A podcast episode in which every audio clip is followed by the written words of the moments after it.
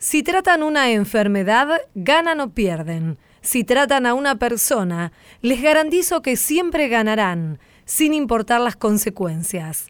Patch Adams, médico estadounidense, conocido como el creador de la risoterapia, activista social y escritor. Bienvenidas, bienvenidos a una nueva emisión de A Tu Salud aquí en Radio Nacional. Soy Diana Costanzo y los invito una vez más a compartir este espacio en el que transitaremos temas que tienen que ver con la salud, el cuidado y también las innovaciones en medicina. Estas son las voces que nos acompañarán. el análisis intenta comprender cómo son utilizadas y por qué son utilizadas esas plantas en particular en el contexto de la etnomedicina wichí. La comunidad wichí ya tiene su propio vademecum, integrado por plantas medicinales.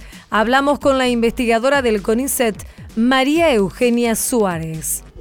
La exposición constante al ruido puede traer otras consecuencias a nivel física, como ser fatiga, falta de concentración. La contaminación sonora afecta a las y los habitantes de las grandes ciudades de la Argentina y puede provocar trastornos auditivos. Entrevistamos a la fonoaudióloga Agustina Leiro.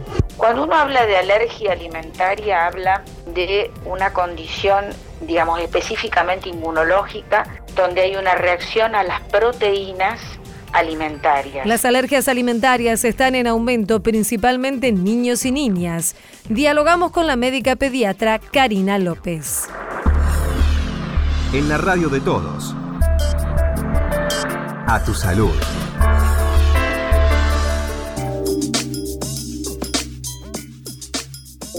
La comunidad huichilla tiene su propio Bademecum y es que la investigadora María Eugenia Suárez, ella es investigadora del CONICET en el Instituto de Micología y Botánica y también docente en la Universidad de Buenos Aires en la Facultad de Exactas y Naturales, ha realizado un listado con plantas que utiliza esta comunidad y que poseen más de 400 usos medicinales. Con ella vamos a conversar aquí en A Tu Salud por Radio Nacional y ya la estamos saludando. Hola Eugenia, aquí Diana Costanzo, ¿cómo estás? Hola, ¿cómo estás, Diana?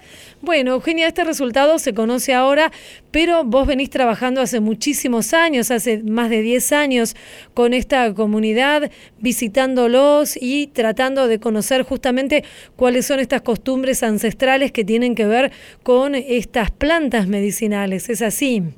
Sí, yo hace desde el año 2004, 2005 aproximadamente que vengo trabajando con las comunidades wichí, en particular en el Chaco salteño sobre todo. Sí. Y sí, esta investigación sobre plantas medicinales eh, silvestres es en lo que me enfoqué, las plantas nativas, digamos, del bosque chaqueño, viene a ser una parte de la investigación que vengo desarrollando desde entonces, que trata sobre la etnobiología wichí en general. ¿no? en etnobiología lo que hacemos es estudiar justamente las maneras particulares en que una cultura se vincula y concibe su entorno natural. ¿no? Sí. Entonces, en este caso me dediqué en particular a las plantas medicinales silvestres, y, y, sí, más allá del listado que mencionabas, de las plantas y los usos, o sea, el análisis intenta comprender cómo son utilizadas y por qué son utilizadas esas plantas en particular en el contexto de la etnomedicina wichí, ¿no? Claro. en el contexto epidemiológico actual, sanitario, etcétera. Claro, esto es muy importante porque justamente por eso, ¿de qué manera las utilizan ellos? ¿Cuáles son, digamos, las, que utilizan con más frecuencia y qué los lleva a utilizar este tipo de, de medicinas que podemos decir naturales, ¿cierto? Claro, en este estudio, digamos, etnobiológico, por supuesto lo que uno hace es entender contextualizadamente el uso, ¿no? En este caso, las plantas medicinales, como así también eh, productos derivados de animales, por ejemplo, ¿no? productos naturales en general, son utilizados en términos generales para lo que serían dolencias menores, podríamos decir algo así. ¿Por qué? Porque las puede utilizar prácticamente cualquiera y para muchos trastornos de la salud, pero que en principio no conllevarían, digamos, una gravedad o pueden llegar a, ocasionar la muerte. Las enfermedades que son las verdaderas enfermedades, las enfermedades graves, necesariamente tienen que ser tratadas por un especialista, eh, en principio un chamán, ¿no? Más allá de que uno pueda usar plantas medicinales para paliar síntomas o ayudar a ese tratamiento. Las enfermedades verdaderas necesitan ser tratadas por un chamán o también hoy en día por algún curandero criollo o por pastores de distintas iglesias o incluso también por supuesto por la biomedicina, ¿no? La medicina oficial, porque las enfermedades verdaderas son originadas por la pérdida del alma del cuerpo, digamos, la separación del alma del cuerpo. Entonces las plantas medicinales vienen a, ser utilizadas eh, para un montón de dolencias, pero en principio menores o síntomas de estas enfermedades. ¿Cuáles son las que más usan? Podría mencionarte sobre todo árboles muy comunes en la zona, en toda la región del Gran Chaco, son muy conocidos, como por ejemplo el chañar, la especie Geofroea de corticans o la tusca, pero también otras que por ahí acá conocemos un poco más, que son en Buenos Aires, digo, que, que puede ser el, una especie de palo borracho, ¿no? Sí, un montón de otros árboles, el palán palán, que también es muy conocido, no solo en Argentina, sino en otras regiones, y un montón de, de otras especies, ¿no? Claro. Hay 115 plantas que, que en este estudio recopilé. ¿no? Claro, ¿y cómo realizaste metodológicamente tu trabajo? Te comunicaste obviamente con, con la comunidad de una forma muy especial porque eh, realmente debes insertarte en, en, en su mundo como para poder, mm, digamos, que te transmitan este tipo de saberes, este tipo de conocimientos. En este sentido, digo, ¿fue fácil esta comunicación? ¿Se dificultó por algún motivo? En etnobiología, al ser justamente una interdisciplina, eh, asociamos métodos que tienen que ver con las ciencias biológicas por un lado y las ciencias sociales por otro, sobre todo antropología. Entonces, el método que uno hace en el trabajo de campo, básicamente, es el método etnográfico y ahí es donde recopilamos toda la información. Y en ese sentido, lo que uno hace es ir y convivir, ¿no? y estar un tiempo todo el que puede, ¿no? El más extenso que puede. En mi caso voy en promedio, cada vez que viajo voy aproximadamente un mes. Y bueno, ahí uno comparte, digamos, el día a día y, por supuesto realizo entrevistas, en general entrevistas abiertas, así conversaciones como la que estamos teniendo ahora y recorridos por el por el entorno, recolectando plantas, etcétera. Pero es justamente ese ese método el que uno le permite eh, generar vínculos personales, ¿no? Como ir conociéndose de a poco, por eso también demanda tantos años este tipo de estudios, ¿no? Porque para entender realmente y comprender contextualizadamente los conocimientos locales, eh, uno necesita entender qué es lo que está pasando ahí adentro y vivirlo, ¿no? De alguna manera. Obviamente. Eh, Eugenia, estos conocimientos que ellos tienen, obviamente los adquirieron desde sus ancestros, son saberes ancestrales que se van transmitiendo de generación en generación. ¿Esto ha ido cambiando con el tiempo y, digamos, con la introducción eh, del, del sistema formal de salud en la comunidad o están alejados de, de la medicina que nosotros llamaríamos tradicional? Bueno, no, en realidad lo que se hace actualmente y hace tiempo ya es complementar, de acuerdo al diagnóstico que se hagan, a las necesidades que uno tenga, complementar distintas formas de tratamiento y recursos que uno tiene para la salud, ¿no? Eh, por eso te decía antes que uno puede utilizar plantas medicinales y a la vez consultar a, un chamán o a un médico del, hospital, ¿no? Sí. Eh, eso la gente lo hace eh, permanentemente y sí, fue cambiando. En realidad, una de las preguntas, la pregunta más general que yo me hago en este estudio y que traté de, responder al menos inicialmente es si este corpus de plantas medicinales que yo recopilé, plantas y usos, son antiguas en su uso y conocimiento o son relativamente nuevas. Me hice esta pregunta porque otros etnobotánicos que trabajan en la región del Gran Chaco con otros grupos étnicos eh, sostienen que eh, en el pasado habrían sido mucho menos las plantas medicinales utilizadas o los usos, porque la figura del chamán, ¿no? y además no existían algunas enfermedades como tantas como ahora, no fueron obviamente modificándose el contexto epidemiológico y sanitario, pero la figura del chamán antiguamente habría tenido mucha más fuerza, ¿no? Actualmente en algunos lugares eh, ya no hay chamanes, por ejemplo. Ante este cambio justamente histórico, se supone, y, y, muchos dicen para otros grupos, que actualmente son más las plantas medicinales. Esto es lo que analicé también y lo que encuentro en este caso es que al parecer también es, o sea, también es así entre los wichís. Y Eugenia, finalmente, ¿cuáles son, digamos, los problemas, como nos decías, más simples de, de salud que tratan con estas plantas los wichís? Y desde mm, malestares estomacales, ¿no? En general del sistema digestivo, eh, fiebres o dolores de cabeza, insolación, ¿no? Eh, males, digo, los más sencillos en cuanto a, a, que en general uno de esas cosas también las trata a veces en la casa con algún con algún yuyito, ¿no? Que uno tiene.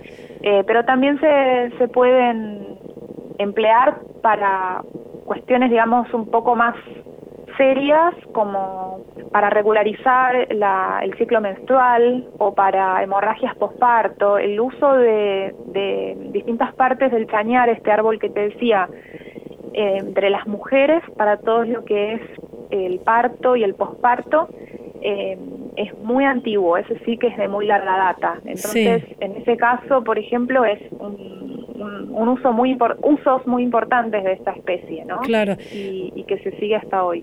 Y Eugenia, digamos, ¿existe algún riesgo en que no se consulte tempranamente ante una dolencia importante, ante un problema serio de salud por el uso de estos eh, medicamentos naturales?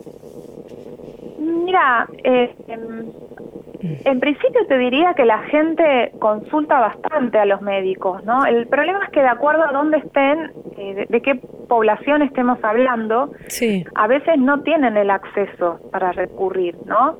Eh, de ahí es que se quizás se demore más ante una situación y cuando es grave a veces se recurre pero tampoco se consigue la solución, digamos. Eh, la, la situación sanitaria es compleja, es complicada y lo que se lo que para mí sería óptimo y creo que muchos eh, están, están de acuerdo conmigo es que desde la medicina oficial también se empiece a implementar o a considerar que las plantas medicinales son un recurso que tiene a la mano la gente y que quizás desde la medicina oficial también se pueden eh, en vez de rechazarlas y prohibirlas o tomarlas como algo malo, que es lo que a veces ocurre, eh, incorporarlas y, y tenerlas en cuenta y no que la gente lo oculte, porque eso sí puede ser contraindicativo, ¿no? Queremos agradecerte esta charla, María Eugenia Suárez, docente de la Universidad de Buenos Aires, allí en la Facultad de Ciencias Exactas, investigadora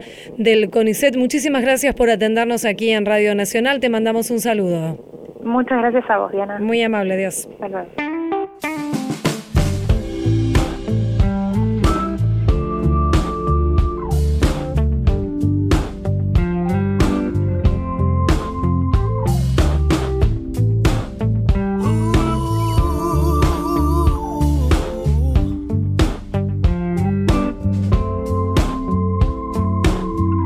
A tu salud, por la radio de todos.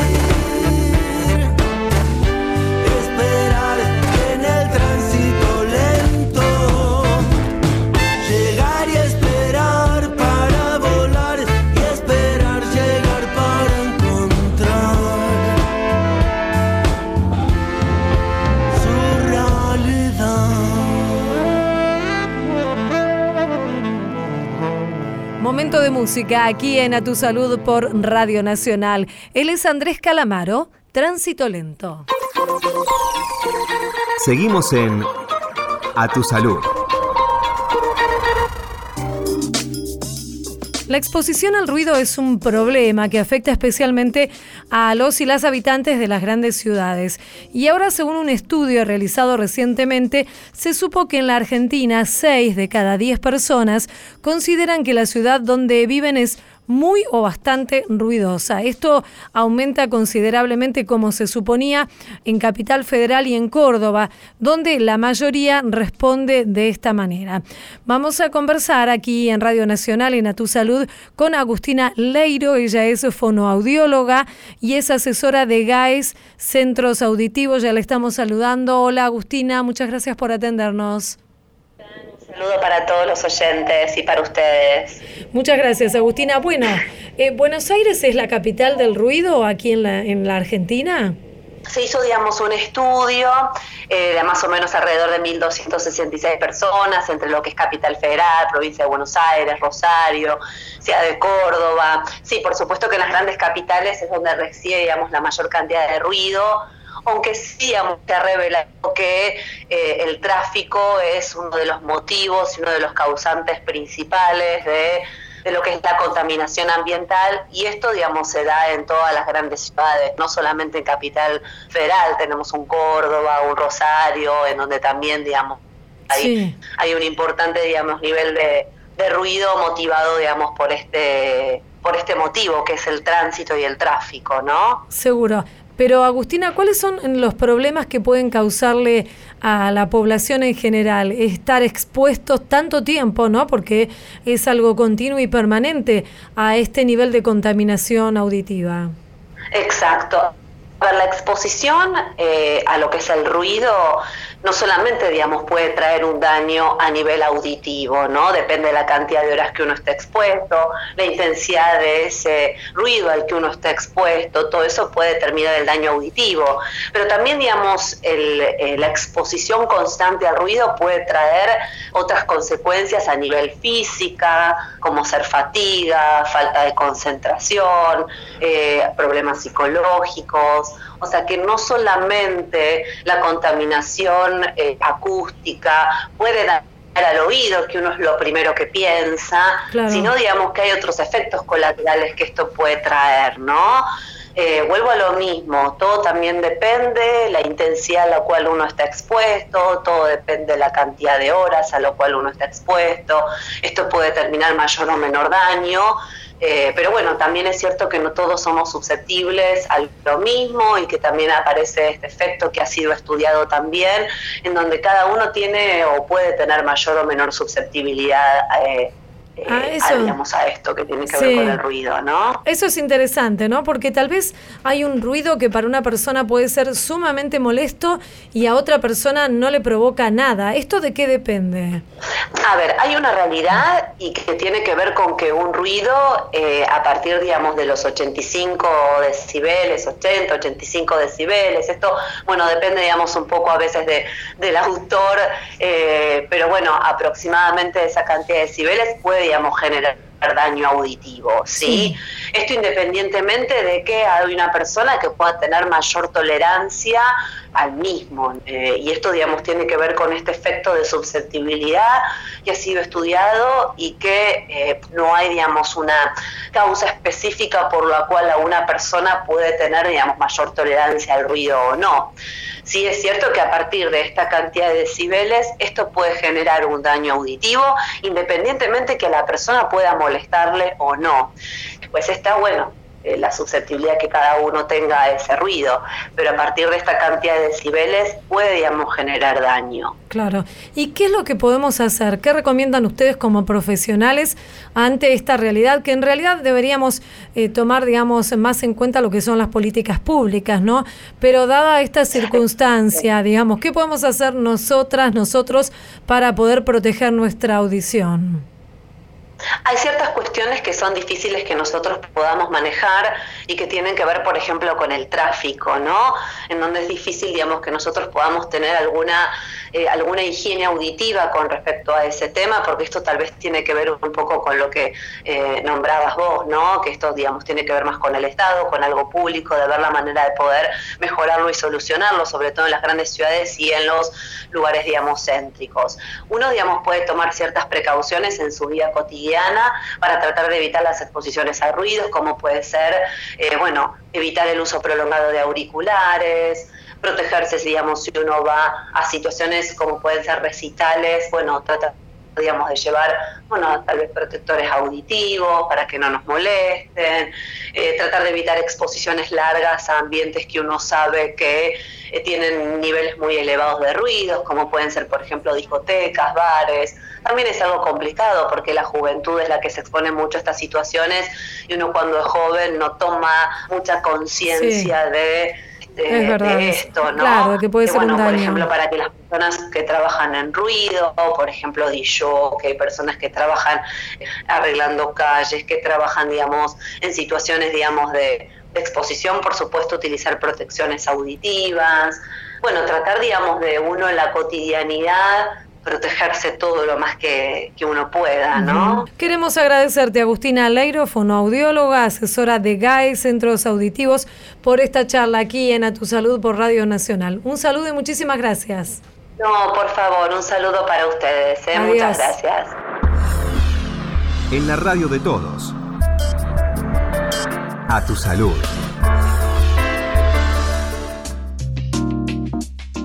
Las alergias alimentarias están en franco aumento y representan un verdadero problema para la salud pública. Pero, ¿qué son estas alergias? ¿De qué se tratan? ¿Y se conocen las causas de este aumento, de este incremento en la cantidad de casos? Para responder estas preguntas y sin duda algunas más, invitamos a conversar aquí en A Tu Salud a la doctora Karina López. Ella es pediatra, especialista justamente en alergias e inmunología y directora del Comité de Alergia Alimentaria y Anafilaxia de la Asociación Argentina de Alergia e Inmunología Clínica.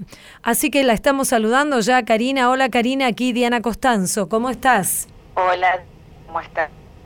Bueno, Karina, en principio, para ponernos en tema y que nuestras y nuestros oyentes conozcan un poco más acerca de este tema que decimos es tan importante porque está en aumento. ¿De qué hablamos cuando hablamos de una alergia alimentaria? justamente es una patología que, como vos decís, ha aumentado y se ha triplicado en los últimos 20 años. Cuando uno habla de alergia alimentaria, habla de eh, una condición, digamos, específicamente inmunológica, donde hay una reacción a las proteínas alimentarias. Acá no estamos, justamente me gustaría distinguir de la intolerancia, que es algo muy diferente porque ahí hay un déficit enzimático. Acá el tema de la alergia es justamente una reacción puramente inmunológica donde están involucradas las proteínas, o sea, reaccionamos a las proteínas de los alimentos. Y los alimentos más frecuentes que uno encuentra son fundamentalmente eh, leche y huevo en nuestro país, porque además uno lo asocia a los hábitos culturales y alimenticios que tenemos. Entonces, leche y huevo, soja, trigo, eh, pescados, mariscos, frutos secos y maní. Que esos son los grandes ocho enunciados en todo el mundo, pero nosotros en Argentina fundamentalmente tenemos leche y huevo. Claro. También estamos viendo casos de maní por por el justamente el, cambio de dieta, digamos, ¿eh? Sí. Ahora, Karina, ¿estas alergias se manifiestan desde la infancia o pueden producirse o pueden, digamos, eh, manifestarse de alguna otra manera en las edades adultas? La alergia alimentaria es mucho más frecuente en niños. Eh, nosotros estimamos eh, una prevalencia de menos entre el 4 y el 8% en niños y un poco menos en adultos, eh, pero fundamentalmente se expresa en la niñez y es el inicio de lo que llamamos la marcha alérgica o la marcha tópica. Sí. Eh, entonces nosotros en niños eh, es la población mucho más afectada, que por suerte se trata de una condición bastante transitoria. En la mayoría de los casos se resuelve dentro de los dos o tres primeros años de vida, dependiendo del tipo de alergia alimentaria alimentaria, del tipo de manifestación y del tipo de alimento. Pero fundamentalmente estamos hablando de una patología que es transitoria. O sea Cuando que ocurre en adultos, como por ejemplo podría ser un adulto con mariscos o con frutos secos, que eso sí se puede deber debido a la, a la exposición, en general son un poquito más, pueden llegar a ser persistentes, digamos. Pero en niños en general decimos que es transitoria, pero bueno, hay que transitar esos años porque obviamente el tratamiento es la evitación del alimento. claro, más complicado me imagino que debe ser cuando esta alergia es eh, a la leche, ¿no? Por la necesidad que tienen los más chiquitos de consumir este alimento.